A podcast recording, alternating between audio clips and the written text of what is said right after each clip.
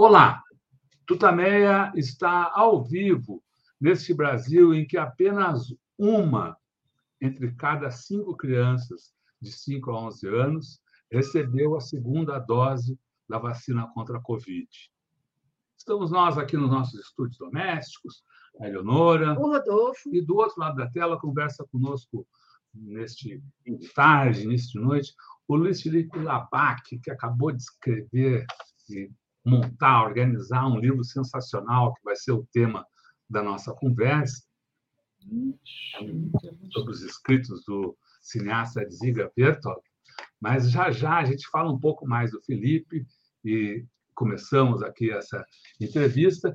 Antes, eu queria convidar o Felipe, Eleonora e todos vocês que já começam a entrar aqui para essa conversa, para que a gente se reúna numa mensagem de solidariedade. Mandemos todos um grande abraço aos familiares, parentes, amigos, colegas de trabalho, conhecidos das vítimas da Covid no Brasil. Um número que enluta o nosso país, que todos nós sabemos poderia ter sido muito menor se Bolsonaro tivesse minimamente obedecido às orientações da Organização Mundial da Saúde, das instituições médicas e científicas brasileiras. Não o fez. Ao contrário, tratou a pandemia como gripezinha, provocou aglomerações, deixou de comprar vacina na, na hora certa, provocou confusão na hora de distribuição das vacinas. As nossas crianças, até agora, estão uma complicação para que recebam a vacina, como eu falei, os números que eu falei demonstram, que eu falei no início demonstram. E a situação do nosso país, então, é essa que a cada dia o Conselho Nacional de Secretários de Saúde expõe em números, como os que ele acabou, os que o Conselho acabou de divulgar, que mostram que uh, aqui no Brasil já são 662.722 vidas perdidas por causa da política de Bolsonaro na pandemia. São 30 milhões 355 mil 919 casos, segundo os números oficiais, mais que o dobro, segundo estimam os especialistas. É uma tragédia e é um crime contra o Brasil. Eleonora. Luiz Felipe Labac, muito bem-vindo, muito obrigada por você estar aqui conosco nesse final de tarde do dia 25 de abril de 2022. Luiz Felipe Labac nasceu em São Paulo em 1990, é cineasta, pesquisador e tradutor formado em audiovisual pela Escola de Comunicação e Artes da USP, possui mestrado em meios e processos audiovisuais pela, também pela USP, e defendeu em 2016 a dissertação Viertov no papel, um estudo sobre os escritos de Ziga Viertov, que, enfim, de alguma maneira resulta nessa obra que, sobre a qual a gente vai falar hoje com ele, que é Cineolho, Manifestos, Projetos e Outros Escritos, né? O Luiz Felipe é organizador, tradutor, apresenta, apresenta esse cineasta que é fundamental na história do cinema mundial. Luiz Felipe, o que, que te levou a mergulhar na história desse soviético tão é, enfim, criativo, sensacional? Bom, antes de mais nada, boa noite, gente. Boa noite, Rodolfo. Boa noite, Eleonora. Muito obrigado mesmo é, pelo convite, uma, uma alegria, uma honra. É, bom, e essa acho que é sempre a pergunta mais difícil, né? O que, que o que, que, leva a gente? É meio que nem. Acho que todo mundo que vai para essa área também do russo, invariavelmente alguém pergunta, pô, mas por que, você foi aprender russo? E às vezes a, a, a resposta não é exatamente simples. É, o, Ver, o eu já. Uh, eu, eu, acho que eu, eu quis me, aprofundar nele depois, claro, que eu vi o filme que hoje é o filme mais famoso dele, né, que é O Homem com a Câmera, que não, nem sempre foi o filme mais famoso, o filme mais é, discutido dele, mas já, enfim, há, algumas décadas se tornou, digamos, a, a, consensualmente talvez a obra-prima dele, que eu, que eu vi ainda, sei lá, adolescente e paralelamente a, a, e aí aos poucos eu fui vendo mais filmes dele e paralelamente a isso eu fui estudando, fui fazendo faculdade de cinema enquanto eu também ia estudando russo e me aproximando cada vez mais da cultura russa. E, e então, eu não sei, eu não sei nem se eu posso dizer que, que teve um ponto específico que me fez falar, ah, agora eu quero, uh, agora eu quero estudar o, o. Eu acho que foi um, é um, é um cineasta que me acompanha, um desses cineastas que me, me acompanham em toda essa minha trajetória de formação e que quanto mais eu ia descobrindo sobre ele, porque ele é uma figura muito é, muito rica e que fez coisas muito diferentes e que nem sempre é, são muito são as mais conhecidas, né? Enfim, ele tem alguns filmes muito famosos, uh, mas tem muito projeto que ele não conseguiu fazer. Uh, tem muito, muitos escritos que refletem uh, vontades dele, que ele nem sempre conseguiu concretizar. Então, na verdade, foi esse processo de ir me aprofundando conforme eu ia conhecendo a obra dele, a obra fílmica e a obra escrita. Não sei se eu, se eu sei dizer um, um, um ponto específico assim. Legal, Luiz. Mas ah, agora, antes da gente prosseguir, talvez seja, seja bom contar você, você contar quem foi né, o, o, o Verto, por que, que ele é importante. Enfim, todo mundo já percebeu aqui que é um cineasta muito rico, muito criativo, tal. Mas uh, uh, se você puder um, contar um pouco mais uh, da história desse cineasta de por que ele, ele é importante, para a gente, para todo mundo que, pessoal que não conhece também uh, ficar a par aqui do que, que a gente está tratando aqui. Claro. É, o Dziga Vertov, e, e, antes de mais nada, ele tem esse nome estranho e os russos também acham estranho. Esse nome é um pseudônimo é, que sou esquisito em russo, então é, não é só em português que parece uma coisa é, esquisita. Ele, na verdade, chama David, é, David Kaufman, David Abelevich Kaufman, e ele é um cineasta que foi fez parte ali da, digamos, da era de ouro do cinema soviético, que é um período ali nos dos anos 20, de meados dos anos 20 aos anos 30. Uh, ah, claro que ele produziu é, antes e depois disso também, mas ele ficou conhecido como é, um dos três ou dos quatro grandes cineastas canonicamente, né? Claro que tem muito mais cineastas interessantes desse período, mas ele é um dos mais famosos desse período de ouro do cinema soviético. Só que com uma particularidade que aqui ele trabalhou principalmente com não ficção. Ele desenvolveu todo o pensamento dele, né, a, a, a prática dele, uh, pensando que uh, deveria aconteceu uma inversão de forças na, na proporção entre uh, o que era exibido de ficção e de não ficção. Ele achava que a não ficção poderia ter um papel muito maior naquela nova sociedade que estava se constituindo. Então ele se tornou um dos principais pensadores, um dos primeiros pensadores mais sistemáticos, digamos assim, talvez, é, de é, possíveis formas não ficcionais no cinema ele começou a trabalhar quando nem existia ainda, né? não se usava ainda a palavra documentário. Então, ele até usa documentário a partir de certo ponto, mas ele está antes disso mesmo, e ele experimentou um monte de coisa. Ele, ele é mais conhecido pelos filmes, né, pelos longa, longa-metragens que ele fez, como O Homem com a Câmera, que é um filme de 1929, que a gente vai falar dele mais com certeza, mas que é talvez o, é, o grande filme metalinguístico da história do cinema, e é considerado, enfim, um dos, dos, dos maiores filmes da história. É, fez outros longas, como A Sexta Parte do Mundo, é, um filme chamado Cine Olho, um filme famoso também chamado Três Cantos sobre Lenin, mas ele fez também formas menores de cinema. Ele fez muito cine-jornal, que era, tradicionalmente, vista como visto como produto cinematográfico menos nobre, assim, era uma coisa meio, era qualquer coisa, não tinha inventividade, não tinha forma, e o Vertov, que teve uma formação, a gente pode discutir também um pouco mais, bastante arrojada, bastante curiosa por período, e era muito jovem quando começou a fazer, uh, ele trouxe uma, enfim, uma causou uma transformação muito grande no que, no que se entendia como cinejornal e como não ficção naquele momento na União Soviética. Então ele é, faz parte desse período. Ele, os principais filmes dele, os mais conhecidos, são é, dos anos 20, dos anos 30, mas ele viveu até os anos 50. E assim como muitas figuras desse período, é, foi caindo no ostracismo progressivo, né, eh, com a ascensão do Stalin nos anos 30, apesar dele continuar fazendo muita coisa, ficou cada vez mais difícil para ele conseguir realizar os projetos que ele, que ele queria fazer. Então ele passou os últimos, as últimas duas décadas, os últimos 15 anos de vida dele bastante amargurado, meio que esquecido, até ser recuperado eh, na Rússia e também fora dela, principalmente a partir dos anos 50. E de lá para cá, assim, não passa uma década sem que você tenha ou algum cineasta, ou algum pensador, alguma figura importante, interessante da filosofia, do cinema, da área que for, uh, voltando ao Verto e encontrando lá coisas novas. Então, é um pensador que está, é, a gente está na crista de uma nova onda de interesse é, por ele.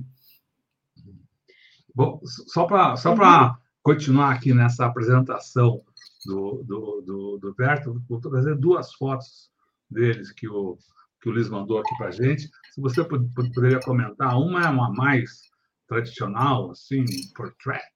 Né? Uhum. É. Que... Essa, então, essa foto, Rodolfo, é talvez uma das primeiras fotos dele no trabalho. Ali em cima tem uma plaquinha que está em russo, né, está em cirílico, mas que está escrito é, chefe das filmagens. É, isso é na época em que ele tinha começado a trabalhar no departamento de cinema de Moscou, que surgiu ali em 1918, uh, e ele teve uma carreira muito rápida nesse começo, assim, porque também to todos, todas essas figuras, o, o Vertov, o Eisenstein um pouco depois, o Lev Kuleshov, que é outro cineasta desse período bastante importante, é, como a, os cineastas de antes da Revolução, muitos tinham emigrado ou estavam ainda, enfim, em outras regiões é, não controladas pelo Estado Soviético, e a indústria cinematográfica estava ali meio desorganizada, é, se abriu um espaço muito grande para essas novas figuras que estavam chegando e que não, enfim, não existia faculdade de cinema nessas coisas, e ele não tinha uma formação de cinema. É, mas naquela, nessa foto ele tinha acabado, acabado de começar a trabalhar nesse departamento uh, de cinema de Moscou, primeiro como secretário, e logo ele se tornou responsável pelo cinejornal que era produzido, que era um cinejornal chamado Cine Semana. E aí foi uma carreira bem rápida para ele se, se consolidar como principal nome da, da não ficção, principalmente nesse primeiro período de 1918 até 1925, mais ou menos. Bom, a outra foto mostra uma outra face, né? Uh, talvez as uhum. duas se completem, tendo tem lá o cara que é detalhista, obcecado, e o cara que é uma explosão de criatividade. Não sei se você uhum. Sim. Conte um pouco sobre essa foto aí também. Essa foto é uma foto dos anos 30, não sei exatamente a data, que ele está pulando. E, para quem for ler o Cineolho, é, óbvio, ele está dando um salto, mas é, tem um episódio que para o Verto foi muito importante, que é muito curioso, que é que nesse, nesse início, quando ele ainda era aquele jovem que a gente viu na outra foto, é, ele resolveu experimentar e pulou do segundo andar do prédio lá onde ele trabalhava e pediu para filmarem ele em câmera lenta falou: Ó, oh, vou pular aqui, filma aí e vamos ver. E aí ele conta que no momento em que ele assistiu esse filme, esse filminho, essa imagem dele pulando em câmera lenta, ele entendeu que o cinema poderia ter a capacidade de revelar algumas coisas que a gente não percebe a olho nu quando a gente está vivendo. Porque ele conseguiu, ele obviamente se conhecia, né? E ele fez um exercício de autoanálise ele, inclusive, tinha estudado num, num instituto de psiconeurologia experimental em, é, nos, anos, nos anos 10, então vinha dessa prática, enfim, de um, de um é, ligado não ao Pavlov, mas a um concorrente do Pavlov, que era o Berktarev, e ele fez uma autoanálise ali e, e, conseguiu ver os pensamentos dele enquanto ele pulava e as, e as hesitações dele. E isso deu para ele o, digamos, o start, digamos assim, para ele começar a pensar que o cinema poderia revelar alguma coisa sobre nós, sobre a realidade, que não está dado ali. E uh, poderia revelar alguma coisa sobre o real, por mais abstrato que esse real seja. E o que você diria da formação dele? Porque o cinema ainda era muito, estava ainda na juventude, né? Era uma arte ainda muito com muita experimentação, num momento de revolucionário, né? Como é que ele se formou? Como é que ele chegou até aí? É, como é que é a história dele antes de ser cineasta ou até chegar a ser cineasta? Ele faz parte dessa geração que meio que a trajetória profissional dele está muito ligada ao novo regime. Assim, ele não teve na verdade uma, uma carreira prévia, mas ele teve claro uma formação. Né? O Vertov ele é, ele é filho de uh, de os pais dele é, tinham uma livraria, biblioteca importante numa cidade do leste da Polônia, que na parte era eh, na época era parte do Império Russo, chamada Bialystok. Então eram judeus intelectuais, judeus não praticantes, mas enfim, é, é, judeus do, do, leste da Polônia. Uh, então ele teve uma formação, digamos, erudita, com livros em casa e tudo mais. Vinha desse meio e foi estudar nesse lugar que era o, o Instituto de é, Psiconeurologia Experimental de Petrogrado, que era meio um centro multidisciplinar, que claro que era voltado para o estudo, enfim, é, inclusive médico, mas tinham disciplinas de filosofia, de direito, de, filo, de filosofia, de artes. Então, o Vertov estudou lá por mais ou menos dois anos, e ali talvez ele tenha tido o primeiro contato dele com o cinema é, já pensando numa aplicação científica, né, que já se fazia na, naquele momento do cinema, para enfim, aquela coisa de ver a plantinha crescer, sabe, faz em stop motion e ver a planta crescendo e tal, isso já, já, já era feito naquela época. E o cinema foi se apresentando para ele como uma um espaço em que ele poderia experimentar. Ele era um poeta também, ele é um poeta, né? ele, ele, escrevia muita poesia na juventude e quando ele era jovem também, uh, e ele fazia poesia é, muito inspirada pelos futuristas, né? O Mayakovsky é muito atrelado sempre à revolução, né? Mas a gente tem que lembrar que o Mayakovsky, o futurismo é anterior à revolução ainda, né? 1913. Então o Vertov estava nessa onda é, de é, de poesia experimental, do Mayakovsky, do Hlebnikov, gostava muito desse pessoal, e fazia experimentações sonoras também. É, naquela época era difícil fazer cinema e, e, trabalhar com som era super difícil ainda também, eram cilindros de cera e tal, e ele tentava fazer colagens sonoras é, e achava tecnicamente muito difícil e pensou que o cinema poderia ser um espaço para ele experimentar alguma coisa. E aí ele começou, ele chegou no cinema meio por acaso, por convite de um colega dele, que é o Mikhail Koltsov, que é um jornalista importante, que até depois virou personagem do Hemingway, mas era colega de, de, de escola do, do Vertov, que chamou ele para ser secretário no, no, departamento de cinema, e aí ele começou a carreira dele uh, em filme, trabalhando em cine jornais, e aos poucos foi, enfim, ganhando espaço para fazer as coisas dele, sempre muito atrelado a a, a pauta né, política do, do, momento, mas com algum grau maior de liberdade. E, e desculpa, só, só, uma coisa também, Leonora. E, na verdade, assim, é, esses cineastas dessa geração, todos eles têm esse, esse... Eles não estudaram cinema, né? A única exceção é o Kuleshov, que já fazia filme antes da, da Revolução, que já trabalhava, era, era cenógrafo. O Eisenstein também não, não, não, se formou no cinema, né? Vem do teatro, vem da, da, da engenharia, da, da, arquitetura, mas da engenharia. Uh, o Pudovkin, que é outro nome famoso dessa época, era químico. Uh, então é isso, é o momento em que o cinema se apresentava como uma possibilidade para essas pessoas. E ele descobre o cinema também como, como um instrumento político, né? Ele, ele vai fazer, além de fazer sua, suas obras, seus longas, ele vai, ele vai trabalhar no, na, no, no, na agitação e propaganda, né? Até tem a história lá do, o, agite, o trem de agitação, né? Você podia contar um pouco dessa, uh, talvez esse trabalho dele com, com o Agite Train lá, uhum. uh, mas talvez antes essa essa percepção de que o cinema é um instrumento de, de conscientização, de agitação e propaganda, de chamada à ação. Sim, claro. É, isso, claro, está muito atrelado ao fato dele ter começado a trabalhar justamente no departamento cinematográfico de Moscou ali em abril, maio de, de 1918, assim, foi logo, foi pouco depois da revolução, uh, e que o, o partido, né, e o novo governo soviético via o cinema como uma, uma, uma ferramenta de agitação muito potencialmente poderosa.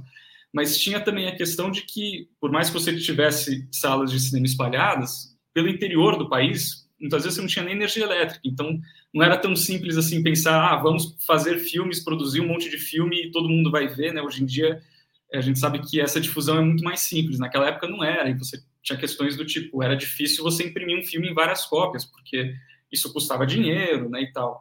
Uh, então, uma das estratégias do, é, do comitê executivo, né, do, da central, foi criar uma rede de trens de agitação, né, que eram trens que percorriam algumas rotas do país para o interior, em regiões que tinham acabado de ser dominadas pelo Exército Vermelho ou estavam ainda conflagradas, enfim, uh, para levar uh, justamente agitação e propaganda. Então, levar folhetos uh, para a população local, explicando o, o, o novo governo, explicando o que estava mudando, fazer também trabalhos de reparos locais, né, porque a Rússia vivia uma, uma, uma guerra civil, e alguns desses trens tinham cinemas. E muitas pessoas nunca tinham visto cinema, né?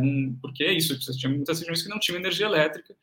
Uh, e esses vagões cinematográficos, as pessoas entravam no trem, tinha lá uma telinha, um piano ou um gramofone, e o Vertov foi, uh, chegou a, a chefe da rede de cinemas de, de, de, cinemas nos trens de agitação. Foi uma experiência que não durou muito tempo, assim, foi mais ou menos entre 1919, 1919 e 1921, é, e o que ele fazia era basicamente assistir, acompanhar sessões, chamar as pessoas para verem os filmes, e ele anotava aquilo que as pessoas mais gostavam, o que chamava mais atenção das pessoas. E aí, claro que tem é, é o Verto puxando a sardinha para o lado dele, né? Mas ele cria um discurso que faz sentido para aquele momento, de que aquilo que as pessoas mais é, aquilo que mais chamava a atenção das pessoas era aquilo que dizia respeito à realidade delas. Então ele fala, por exemplo, ah, se, se tem um filme de capa e espada e tem um cavaleiro correndo e eles percebem que é um ator e que o cavalo está com a ferradura ferrada errado, o camponês vai perceber e não vai acreditar, vai falar, pô, isso aí não é um, um cavaleiro de verdade, esse cara aí é um ator. Então é, aquilo era, era desmascarado muito fácil. Aí, mas aí ele dá um exemplo, bom, mas aí se eles mostravam uma máquina agrícola, um trator, eles falavam, opa, mas o que, é esse trator? O que, é isso aí? Eu posso, posso usar? Posso ter acesso? Como que eu faço para ter tal? E aí, olha só, tem um camponês na tela, que interessante tal. E, então, e, e, essa percepção do Vertov, que verdadeiro ou não, é, enfim, é empírica ou não, né? Não sei exatamente, a gente tem que olhar os relatórios que ele fazia e tal. Uh, mas levou a, a ele a pensar que assim, o importante é você, o mais importante, o cinema, o cinema nesse novo governo deveria ter o papel justamente de refletir a, a população refletir os anseios da população e discutir as questões que são caras a ela é, muito localmente, muito pontualmente mesmo.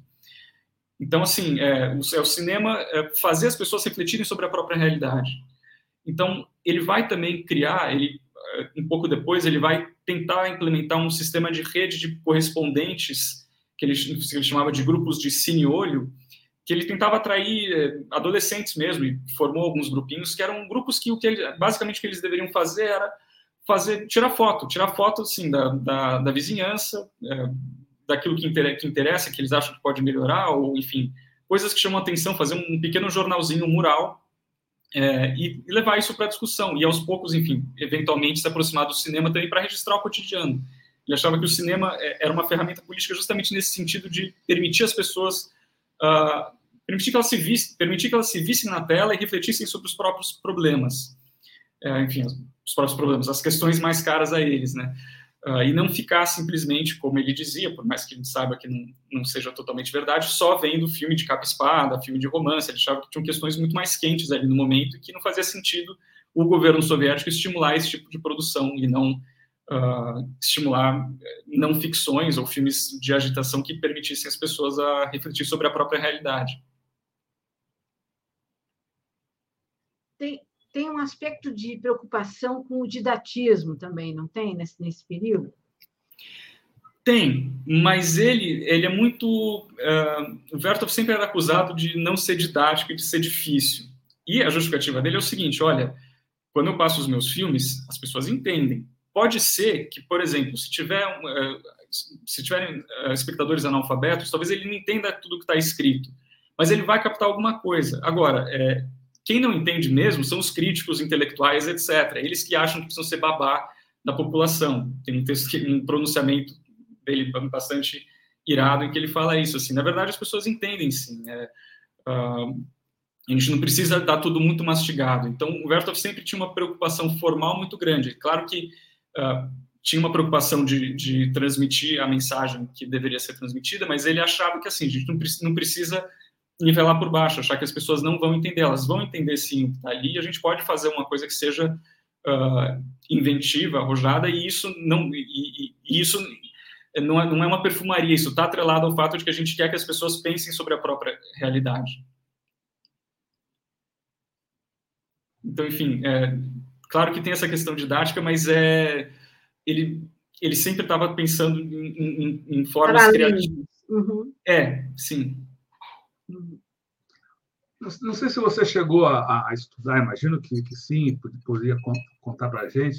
O, o, ele, nesse, nesse período de, de propaganda, né, de divulgação da grandiosidade da, da União Soviética que estava nascendo, ele faz o Guerra Civil.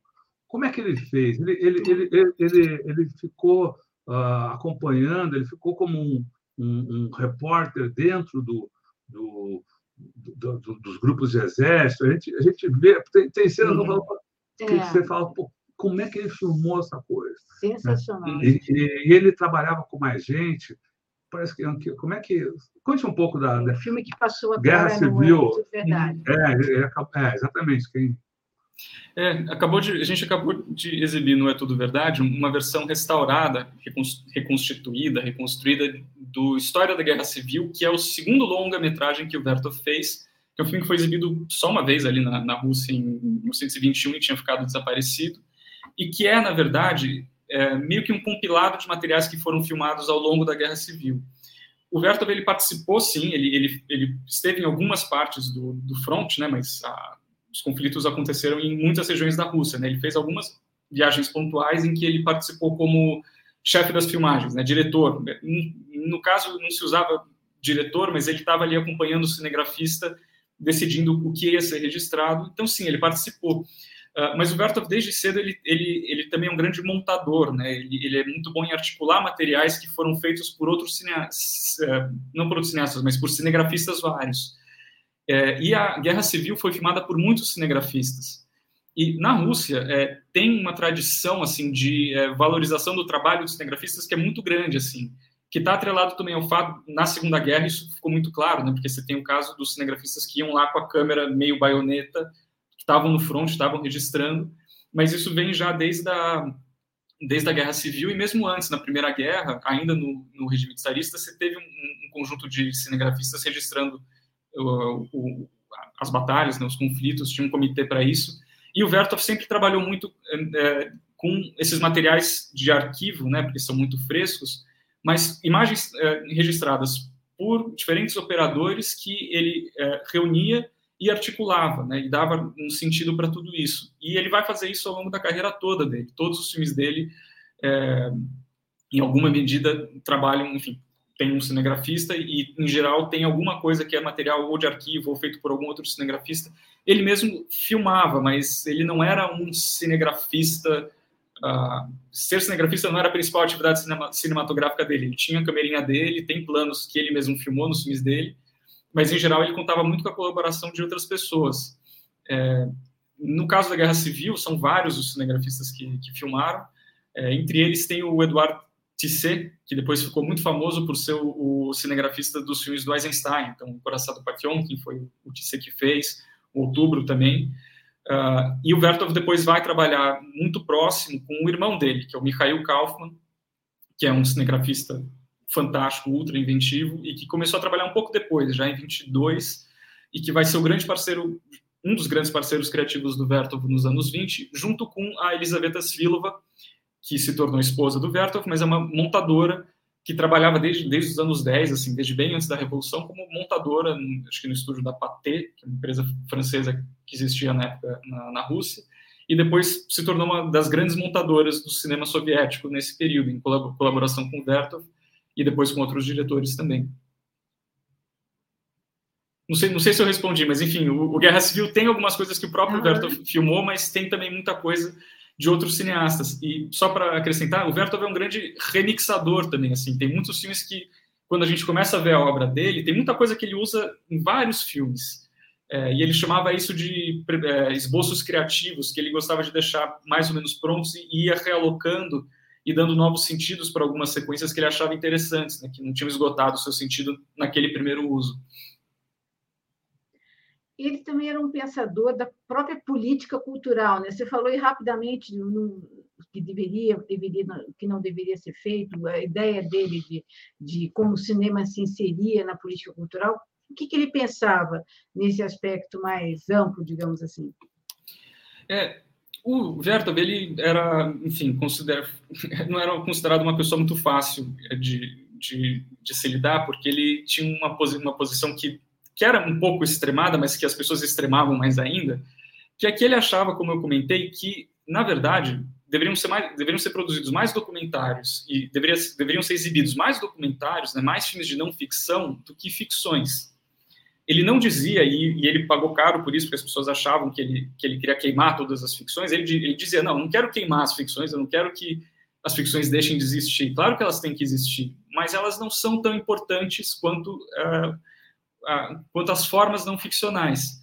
E, e uh, então ele, na verdade, ele propunha uma, uma inversão na, na, tanto na produção quanto na exibição. Tem, tem textos aqui que ele, ele apresenta tabelas, assim, de, ó, ao invés de X% de ficções, a gente tem que exibir é, Y% de não ficções, sendo que dessas partes são filmes sobre o cotidiano, partes são filmes científicos. É, e era uma luta, na verdade, assim, é, é uma, luta, uma luta em glória, na verdade, porque o próprio governo soviético não, não abraçava essa tese.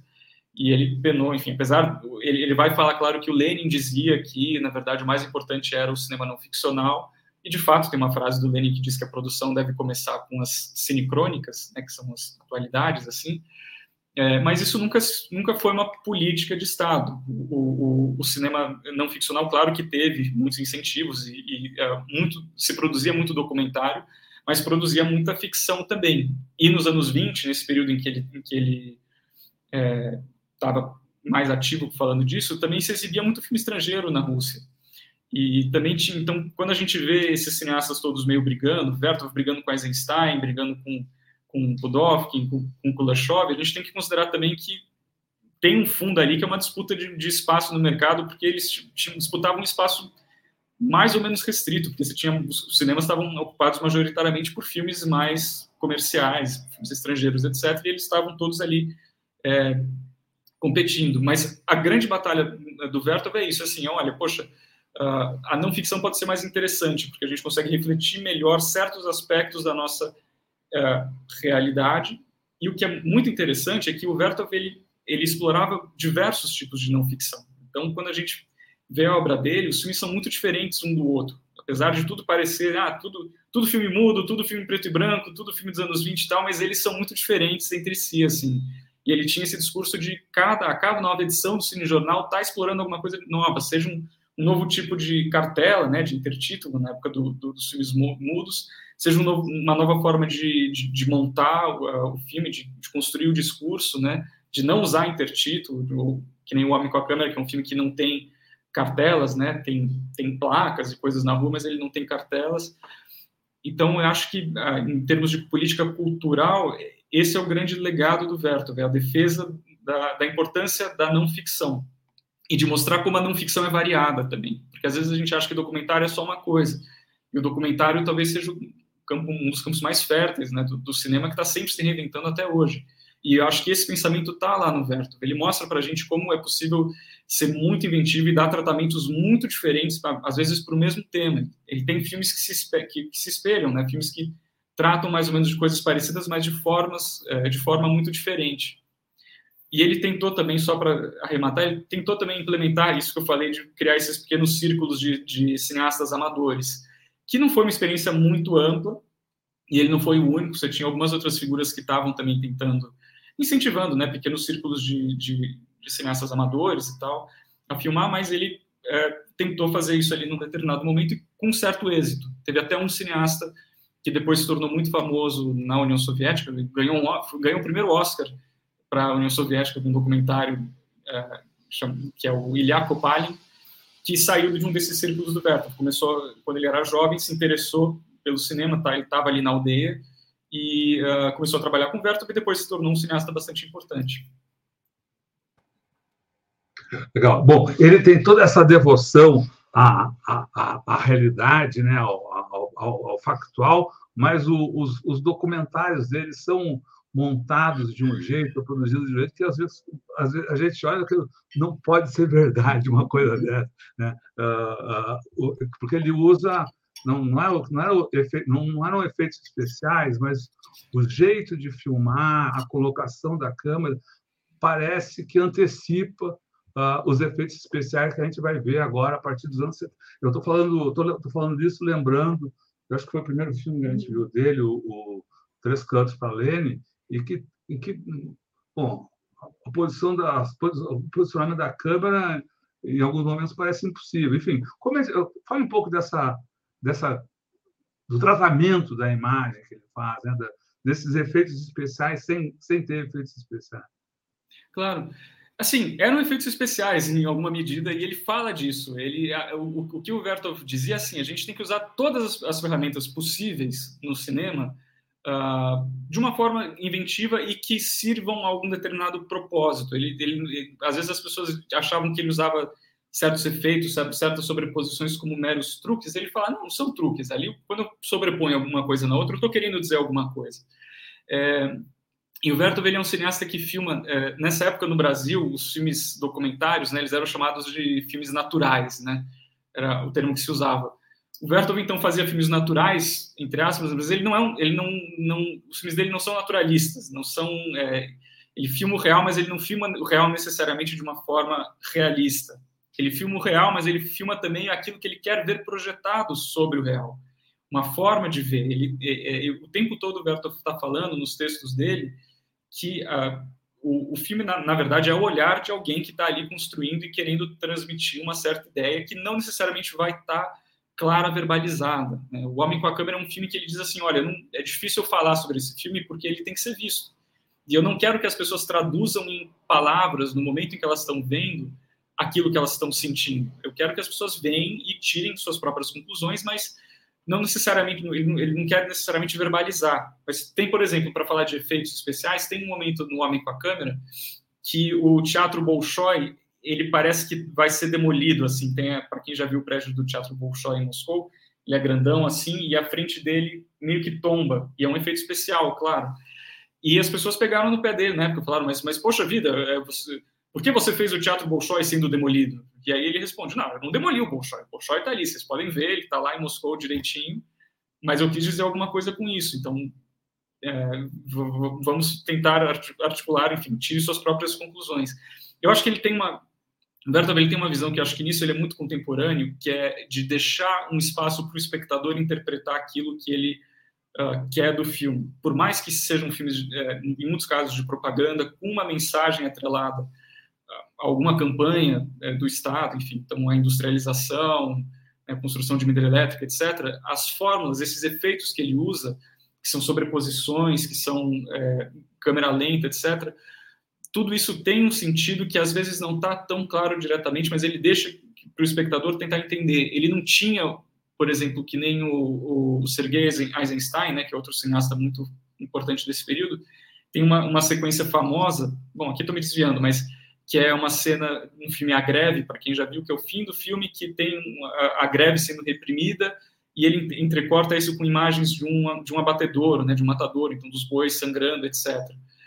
É, e que o Eisenstein falava que ele queria criar o efeito que as pessoas sentissem que uh, aquilo que está acontecendo com os trabalhadores é um massacre, tal qual um abatedor, e que depois ele percebeu que não necessariamente era essa a conclusão que as pessoas tiravam. É, é, então, tinha um determinismo na forma como ele via uh, o espectador que o Vertov acho que nunca teve. Ele sempre é muito elíptico quando ele fala aquilo que ele quer que as pessoas entendam do filme dele. Eu tenho essa sensação.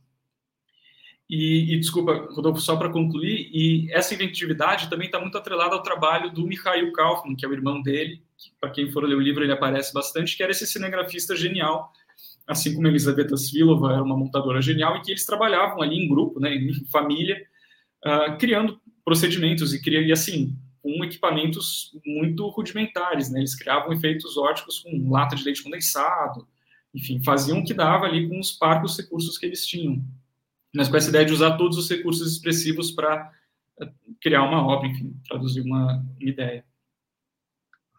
Bom, vamos seguir aqui a sua a sua fala, a fala do Berto, do, do Berto, e vamos mostrar um trechinho para que o pessoal que não tenha visto, mostrar pelo menos um trechinho aqui do Homem com a Câmera, que daí você pode comentar, vai passar, claro. ficar em cima, vamos vou deixar tipo um minuto aqui, uh, passando esse trecho daí você pode comentar, tudo bem? Tá legal, claro.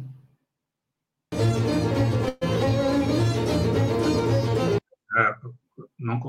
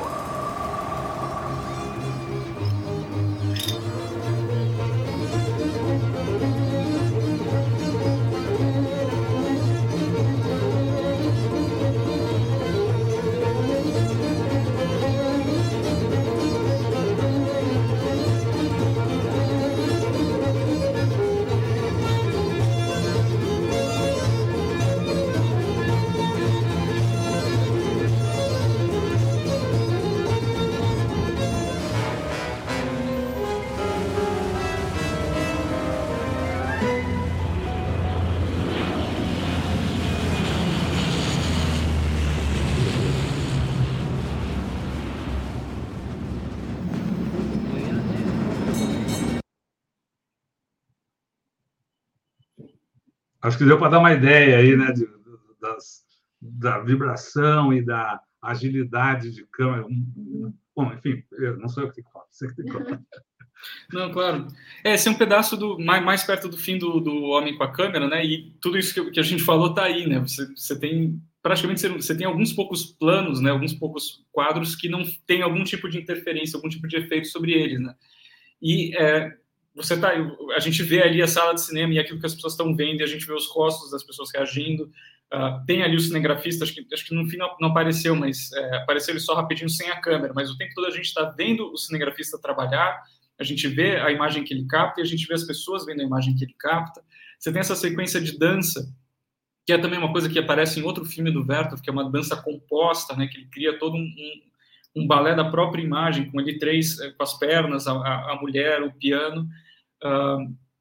Que, por exemplo, essa sequência super curtinha serviu de ponto de partida para eh, o filósofo francês, o Jacques Rancière, escreveu recentemente, assim, falando sobre como Humberto Viatori, escreveu recentemente um ensaio sobre esse trechinho e sobre o cinema e modernidade e dança e cinema a partir de 30 né, segundos, mais ou menos, do, do Homem com a Câmera. É, então, é isso, é uma, uma atividade de, de, de, de formas de, de, composição da, da, da, imagem que é muito é, o Homem com a Câmera tem, tem um pouco essa, para quem não sei quem, quem já assistiu deve saber do que eu estou falando e quem não viu provavelmente vai sentir isso quando assistir que aquele tipo é, ele é um filme de que tem quase 100 anos, mas até hoje ele é um caleidoscópio, assim, parece que você está vendo uma coisa super, quer dizer, ele é super acelerado, mas parece uma coisa ultra contemporânea, porque ele é muito ágil, muito rápido, é, e acho que isso isso está isso tá nesse trecho, enfim. Uh, e e é isso. E a metalinguagem, esse é um filme que, na verdade, é um grande filme sobre fazer, sobre o lugar do filme, uh, do cinema na sociedade soviética. Nesse trecho não aparece exatamente, mas é basicamente o Vertov mostra de, muitos tipos de trabalho, então as pessoas trabalhando na fábrica, trabalhando nas minas de carvão, trabalhando, enfim, a manicure, e coloca o cinema e a montadora e o cinegrafista ali no meio disso tudo, assim, o cinema integrado a todas as outras atividades uh, da sociedade, refletindo sobre, sobre ela e supondo ali um, um uh, vendo a cidade de uma nova maneira. Né? Então, os bondes que se entrecruzam, mas você vê a imagem composta de diferentes bondes. Depois você vai ter uma, uma multidão composta também. É, enfim, recomendo, claro, todo mundo que veja o Homem com a Câmera e que leia. É muito interessante ler também os textos que o Berto escreveu sobre o Homem com a Câmera aqui no, no Cine Olho, porque ele fala coisas muito interessantes sobre como ele queria que as pessoas vissem esse filme. É, de novo, sem ser determinista, mas falando, olha, vejam com os olhos, né? não tentem necessariamente verbalizar, mas vejam e depois vocês tirem as conclusões de vocês, enfim. Um pouquinho. Vamos, ah, a Eleonora está pedindo para passar mais, mais um, um, pouco do filme. Claro, claro. Vamos, vamos, vamos botar mais um pouco aqui.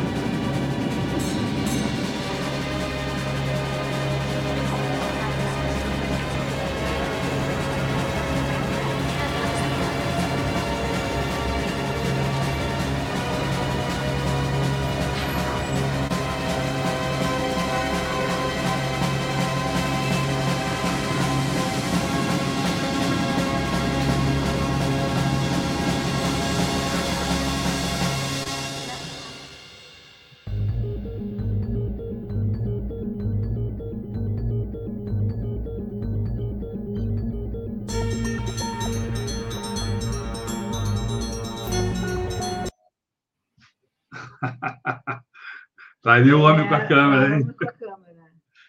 Que é justamente que é justamente o irmão dele, o Mikhail Kaufman, que é, que é um, um, dos fotógrafos do filme, né? Porque tinha alguém filmando o Mikhail Kaufman também, né? Alguns outros é, cinegrafistas. É, mas é isso, isso que eu falei das sobreposições. Tem, tem um plano bem famoso desse filme que acabou de passar agora, que é uma uma, uma, uma operária ela está no, no, centro do quadro e a gente vê ali rodando né, a máquina da, da tecelagem. Isso é um dos é, leitmotivs né, do, do Vertov. Ele coloca muitos filmes é, sobreposições entre a pessoa e o trabalho dela e aquilo que, é, que ela produz ou ao, ao qual ela está atrelada. Então, ela, então, em vários filmes você tem os operários e as máquinas que eles operam, ou você tem, enfim, é, o, o capitalista em, em, um, em, um, quadro de hábitos burgueses, coisas assim, enfim, para para criticar o, o, o, mundo capitalista, mas você tem isso, essas sobreposições significando a relação que a pessoa estabelece com aquele maquinário, e, enfim, e no caso, né, com uma alegria, do, a alegria do trabalho produtivo, etc, etc. É, o trabalho é o centro, né? É, é, um, é um, talvez uma âncora importante aí do, do trabalho dele. O que, que você diria da, da, enfim, da, das repercussões do trabalho dele em, nos trabalhos de outros cineastas? Como é que essa, essa, enfim, essa criatividade acabou sendo absorvida ou não é, pelo cinema? É muito interessante porque os cineastas mais diversos possíveis é, se relacionaram com o Vertov de alguma forma, enfim, voltaram ao Vertov e, e, pegaram alguma coisa ali, pescaram alguma coisa interessante no Vertov. Talvez um dos exemplos mais famosos seja o famoso grupo de Zigavertov, que o, o Jean-Luc Godard, cineasta francês, e o Jean-Pierre Gorin é, fizeram nos anos 60, que era justamente um coletivo de filmes políticos e chamava Grupo de Zigavertov em homenagem, claro, uh, ao Vertov. Mas, por exemplo, antes disso, uh, na, na, própria França, o Jean Rouch, que é um grande, um grande cineasta, uh, cineasta documentarista francês, enfim, uma obra gigantesca. Ele se inspirou no Verto dele, o Edgar Morin, influência também do Jorge Sadu, para criar a ideia do cinema vérité, né, que é o, cinema verdade, que é uma tradução meio direta, né, do cinema verdade, do, da cine verdade que o Verto falava. Mas aí só um parênteses, é, por muito tempo se, se pensou que o Verto usava cine verdade como um, um, conceito norteador da obra dele, mas na verdade ele não usou tanto esse termo assim, ele usava cine olho e em verdade, ele usou menos, assim. É, não era uma, ele não acreditava que o cinema...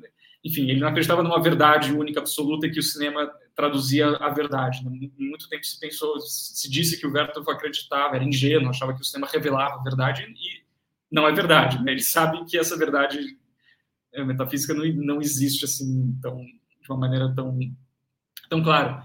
Mas os franceses, então, criaram o, cine, o cinema verité inspirado no, no, no, cinema verdade do Vertov.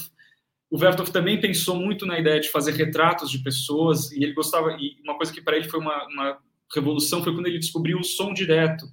E que quando você grava uma entrevista com a pessoa, você ouve como ela fala, você ouve o sotaque dela, você ouve a modulação da voz dela. E isso para ele foi uma descoberta fantástica, que ele enfim, escreveu sobre isso nos anos 30 e que, se a gente quiser, a gente vê isso refletido até no Eduardo Coutinho, no sistema de conversas do Eduardo Coutinho, é, tem ali alguma coisa disso do, do, do Vertov uh, descobrindo o prazer de ouvir o outro falar.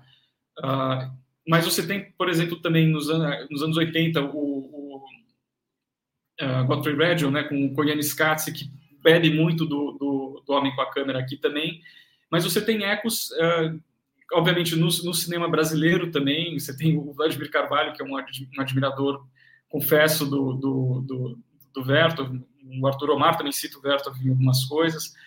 Uh, mas, assim, como eu falei, não passa uma década sem que alguém pesque alguma, alguma coisa ali no Vertov. Mais recentemente, sim, recentemente já tem 20 anos, mas nos anos 2000, o, tem um teórico importante que é o Lev Manovich, que escreveu um livro sobre a, linguagem das novas mídias, que é sobre a linguagem das novas mídias. Então, a gente fala muito de, de CD-ROM, internet, videogames, etc. E ele usa o, o Homem com a Câmera como um filme, para ele, paradigmático do que ele chama de uma estética de base de dados. Porque é um filme que mostra para você, tem uma hora que mostra tem a montadora do filme e você vê as caixinhas que ela vai pegar, onde ela vai pegar o filme para montar e mostrar. E ele associa isso com essa ideia de base de dados que a gente vê muito sendo usada na arte mesmo, na arte digital, dos anos 2000 eh, para cá. Então, o tempo todo você está, às, às, vezes, com, com, com, um viés mais explicitamente político, né? enfim, indo, indo pela ideia de um sistema militante aqui na, na América Latina, por exemplo, né, também. Uh, às, vezes, às vezes, por, por, esse aspecto, mas às vezes também pela via formal, que, que no caso do Bertolt é, é, muito interessante. Você tem o cinema estrutural é, americano dos anos 50, 60, que bebe muito do Bertolt também. É, tem um filme recente que eu gosto muito, que é de uma cineasta, uma, uma cineasta que é fotógrafa americana, é, Kristen Johnson, que fez um filme que chama Camera Person, um filme de uns seis anos atrás. Ela é fotógrafa e ela pegou sobras do, do trabalho dela como, como fotógrafa, né, dos diferentes filmes que ela, que ela fez, e ela monta meio como se fosse um, um, um diário pessoal, né, enfim, uma, um, um, relato do que é ser fotógrafo, que é um filme que não tem nada a ver formalmente, diretamente com o Homem com a Câmera em termos de estilo, mas está ali também, enfim, tem alguma coisa da, da discussão da ética do documentário que está ali, assim. Então, é isso, o Berto, é, a, a, cada, a cada década alguém vai lá e puxa alguma coisa nova, alguma coisa dele, enfim. Felipe, eu queria que você contasse um pouquinho sobre o, sobre o livro, o título já diz o que tem nele, né? É, Senhor, manifestos, projetos e outros escritos. Queria que você contasse um pouco do que o que, que mais te apaixonou nesse nessa produção que você na qual você mergulhou, o que que uh, te, te trouxe, enfim, mais novidade, o que você destaca no nesse nesse livro. Nessa obra, que é a obra do Vertov, mas também a sua, né? Como Sim. organizador e como pensador do. É, só para falar um pouquinho do, do, do livro, assim, é, o, o Vertov ele é conhecido, claro, que no Brasil desde os anos 20, já, já nos anos 20 nas revistas de cinema aqui você já tinha menções a ele e tal, ele, ele é uma figura que era que, historicamente é conhecida aqui, mas é, você, a gente não tinha acesso aos textos dele. Uh, só saiu uma coletânea dos, dos, escritos dele na própria União Soviética em 66. É, então, só a partir de 66, 66 que começaram a aparecer traduções de, de uma, dessa primeira coletânea que saiu lá, uh, que é uma coletânea que foi importante, mas que tinha muitos problemas, assim, um livro com muita, muita interferência do editor, muitas passagens censuradas, enfim, a gente ainda ainda tinha censura a certos nomes, mas também coisas, o editor condensava parágrafos em um parágrafo só, era um, era um livro bem complicado, mas que serviu para difundir o, o, o, muitos dos textos mais importantes do Vertov estavam ali. E é um volume que foi traduzido para o inglês, para o italiano, para o francês, para o alemão, uh, para o tcheco, para o espanhol, mas nunca foi, não chegou a ser traduzido para o português. Então, até a gente ter o, o a gente tinha mais ou menos uns 10 textos do Vertov traduzidos para o português. Assim, claro que é isso, para quem fala espanhol, para quem fala francês, inglês, etc., você tem algum, alguns livros que derivavam desse primeiro volume soviético que, que, que reuniam alguns desses textos. Mas, uh, nos anos 2000 saiu uma edição nova dos, dos, dos, artigos, pronunciamentos do Vertov e dos roteiros, projetos na Rússia. Uma edição muito boa que, enfim, que eliminou esses problemas que existiam do, dessa edição antiga, né? Então, enfim, então são textos integrais com ótimas notas e tudo mais, uh, e que trazem muitos textos que eram inéditos até então. E essa edição em dois volumes foi a base para a gente fazer esse volume aqui, que tem também alguns textos que são inéditos, que não saíram nem na Rússia, que eu encontrei no arquivo do Vertov lá em Moscou, né, que eu fiz, fui para lá algumas vezes e identifiquei algumas coisas que não, não saíram nem, nem, lá na Rússia, estão aqui nesse livro. Uh, mas o que mais me fascina, talvez, é isso, é, é, a variedade de temas e de formas que o Vertov propõe, porque ele, às vezes, ele tem, tinha um pouco a impressão de que o Vertov já tinha sido entendido, assim, de que, ah, ok, o Vertov é viva o cinema não ficcional, é isso aí, Uh, e é só isso. Mas, na verdade, quando a gente vai vendo, ele fala de cinema, não só de propaganda, mas ele fala de publicidade, de reclames, de anúncios, né? ele fala disso, ele fala de animação, é, ele fala de cinema infanto-juvenil, que é uma coisa também muito curiosa, que ele tem, uma das coisas, talvez, que eu acho mais curiosa do, do, livro é isso, tem um ciclo de projetos dele de filmes infanto-juvenis, que nunca foram feitos, que não foram feitos, porque ele não conseguiu fazer, é, teve problemas burocráticos já nos anos 30, anos 40, mas mostra ele pensando um tipo de cinema que a gente não, não associa com ele diretamente. É, quando a gente pensa no Vertov, tem aí um, um, um, um, roteiro que chama Um Conto sobre um Gigante, que parece meio um Querido Encolher as Crianças com Gulliver, com, enfim, sei lá o quê, com, uh, que é muito interessante. e uh, é isso, a, a, abrangência de temas. Ele, ele, ele pensou, ele pensou formas que depois foram uh, usadas no cinema autobiográfico, no cinema etnográfico, enfim, no cinema de agitação política. E acho que tudo isso está no, tá no livro. Eu acho muito instigante, eu, como realizador também, não só ver o que ele fala sobre o processo de realização, né? Ele, ele o Vertov ele é, ele é, um teórico, mas ele é um teórico muito prático. Ele não, ele não, não se afasta muito da, da prática, né? Do, do, botar a mão na massa. Ele está sempre falando sobre é, como ele entende o processo de criação, de montagem, como uma coisa ininterrupta. Então, o que, que ele faz antes de filmar? E aqui a gente vê alguns dos projetos dele que são muito interessantes é, para a gente pensar mesmo quando a gente vai fazer um, um, um filme, enfim, alguma coisa é, como a gente pode estruturar isso, é, que tipo de forma a gente pode dar.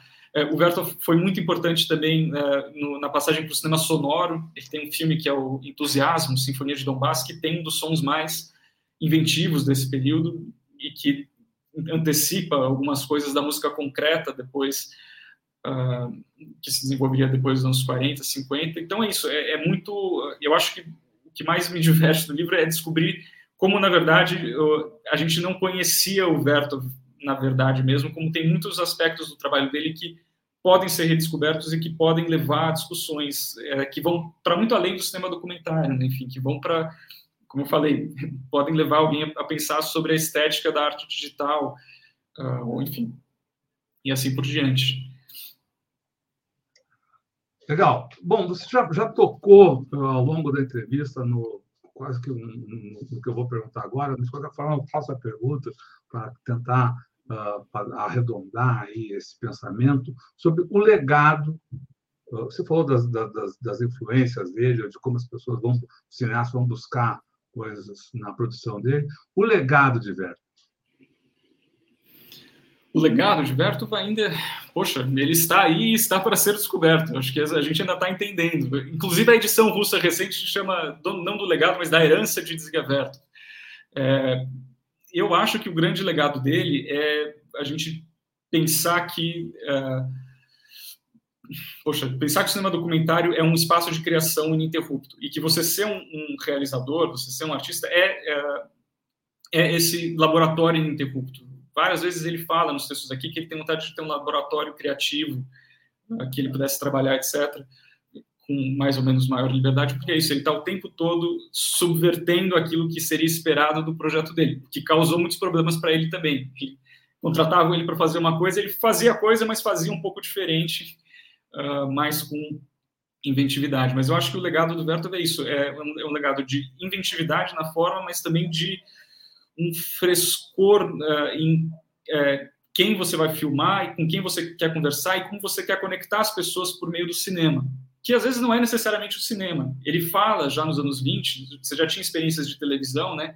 E ele fala do sonho dele de conectar os trabalhadores, né?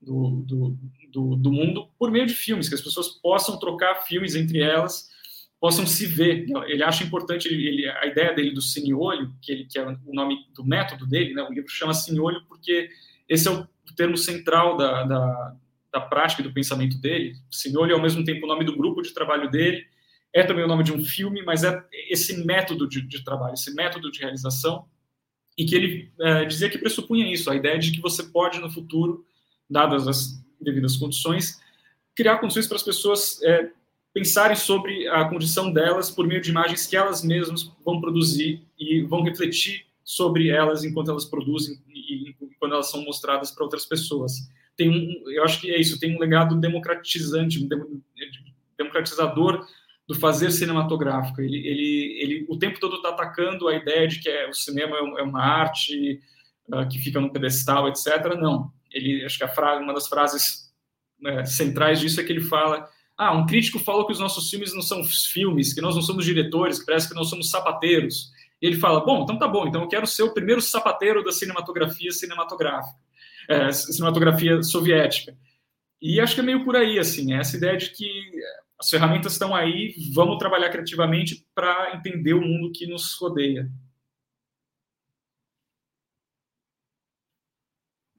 Legal. Boa. Antes, da, antes da, da, da, vamos mostrar mais um trechinho dessa vez do, do da parte inicial do, do, ainda do homem com a câmera. Já voltamos. Vamos lá.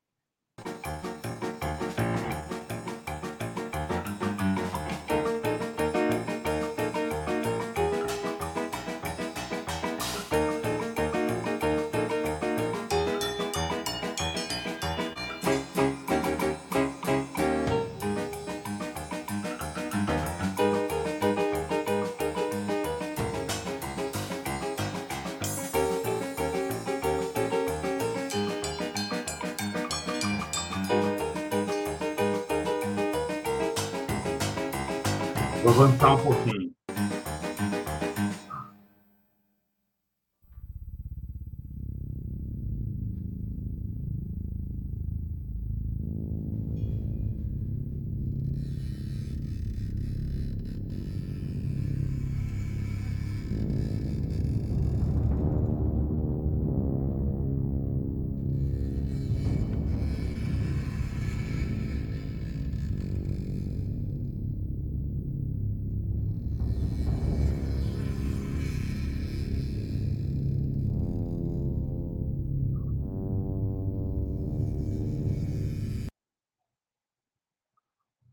Música e os cortes, a música e os cortes dão o, tom aí. Queria saber, a gente viu, o, que a gente viu do, do Werther foi em sessões especiais, em festivais, em colégios de cineclube.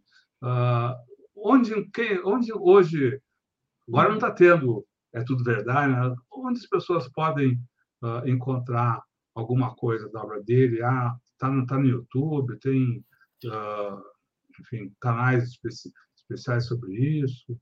Tem muita coisa no YouTube, sim. Tem a maioria dos filmes dele está no YouTube. O que não quer dizer que são cópias boas necessariamente e nem necessariamente com legendas, o que às vezes dificulta, né? O Homem com a Câmera, como ele só tem títulos no início, é, dá para dá para assistir e tem cópias muito boas que estão aí pelo YouTube. A coisa é que o Homem com a Câmera é um filme que engana. Ele diz que não tem é, texto, mas o tempo todo tem as placas na, da rua que são muito significativas. Tem muitas piadas. É um filme que às vezes as pessoas acham meio sisudo, mas tem muita piada que o Berto coloca que está no texto. Mas você precisa da legenda para entender. Mas muita coisa está no YouTube, sim. Dá, dá para achar em cópias. Aí tem que dar uma pesquisada, né? Digitar o nome do filme e procurar ver qual está um pouco melhor, etc. Mas, por exemplo, a Cinemateca da Áustria, que foi nossa parceira nessa edição, que tem é, mais de 100 imagens que eles cederam para a gente, né, fotografias dos filmes e, e fotografias do Verto, né, são, foram incríveis. Eles têm uma coleção muito boa do Verto, que foi doada pela viúva, uh, pela viúva do Verto, a Vaisfilova. Então eles têm muitos filmes também. E eles colocaram no YouTube há alguns anos toda a série Kinopravda, que é um cine-jornal que o Verto fez é, entre 1922 e 25, são é, eram 23 edições, tem uma que está perdida, mas é, 22 dessas 23 edições estão lá disponíveis em HD no YouTube, no, no, no canal do Austrian Film Museum, né, enfim, a Cinemateca Austríaca, com legenda em inglês. Um, mas então, enfim, e, e, é um material incrível, assim, é justamente esse grande campo de experimentação, assim, do, de, como não fazer um cine jornal burocrático, está lá, e é muito rico e muita coisa que ele iria desenvolver nos outros filmes dele, você, você, a gente encontra lá no, no, nessa série aqui no Pravda. Então, assim, é, muita coisa online. Claro que tem é, DVDs, né, enfim, tem novos restauros que estão saindo. Que, é, DVD, pouca gente hoje em dia tem acesso, mas existem e tem edições novas muito boas, com cópias em altíssima qualidade do Homem com a Câmera e do Cine Olho, que é isso, facilitam muito o acesso, porque muitos desses filmes estavam, não sei se esses filmes circulavam muito pouco apesar de que ainda tem alguns filmes do Vertov que circulam um pouco, que tem só cópias muito ruins disponíveis online, mesmo em DVD, etc. Os filmes mais é, que ele fez mais no fim da carreira ainda são de acesso mais difícil. Mas para que, quem quiser uh, ver assim, os principais filmes dele, dá para achar na, online facilmente, com certeza. Vamos ver, vamos procurar ver. essa, essa, essa, essa, cinemateca austríaca aí é perdível, pelo é. jeito. Bom, a gente conversou aqui com o Luiz Felipe Labac, que está lançando, mostrar de novo aqui, é, mostrar aqui o Cine Olho, manifestos, projetos e outros escritos do Dziga Vertov, esse cineasta, como nós comentamos aqui ao longo dessa, dessa hora. A gente quer agradecer muito aqui a participação do Luiz Felipe aqui no Tutameia, agradecer a todo mundo que acompanhou aqui a entrevista, que botou seus comentários, enfim, e que aproveitar esse momento de agradecimento para convidar a todos que aqui estão, e o Luiz Felipe também, para que a gente se reúna num grande muito obrigado para os. Ele falou tanto de heróis de guerra, os heróis brasileiros nessa guerra contra a Covid. Então, dar um agradecimento, super agradecimento para as mulheres e os homens que atuam na linha de frente do combate à Covid, muitas vezes colocam suas vidas em risco em defesa das nossas e ainda por cima sofrem todo esse tipo de ataque, corte de verbas, bagunça que faz o governo Bolsonaro atuando contra a vida, contra a saúde. Por causa dele, dessa, disso é que nós temos essa situação da vacinação das crianças que eu comentei logo no início aqui desse programa. Então, vai aqui um grande muito obrigado às mulheres e os homens que atuam na linha de frente da luta contra a Covid. Lembro que, esse, que essa entrevista, que essa nossa conversa com o Luiz Felipe, você pode revê-la em todos os canais Tutameia. Busque por Tutameia TV, você nos encontra nas várias plataformas de podcast, no Twitter, no Facebook e no YouTube. Não deixe de, no YouTube, se inscrever no nosso canal. Visite também o site Tutameia, que é um cora todo o nosso trabalho e é onde publicamos reportagens sobre as entrevistas, mais artigos, vídeos, fotos, enfim.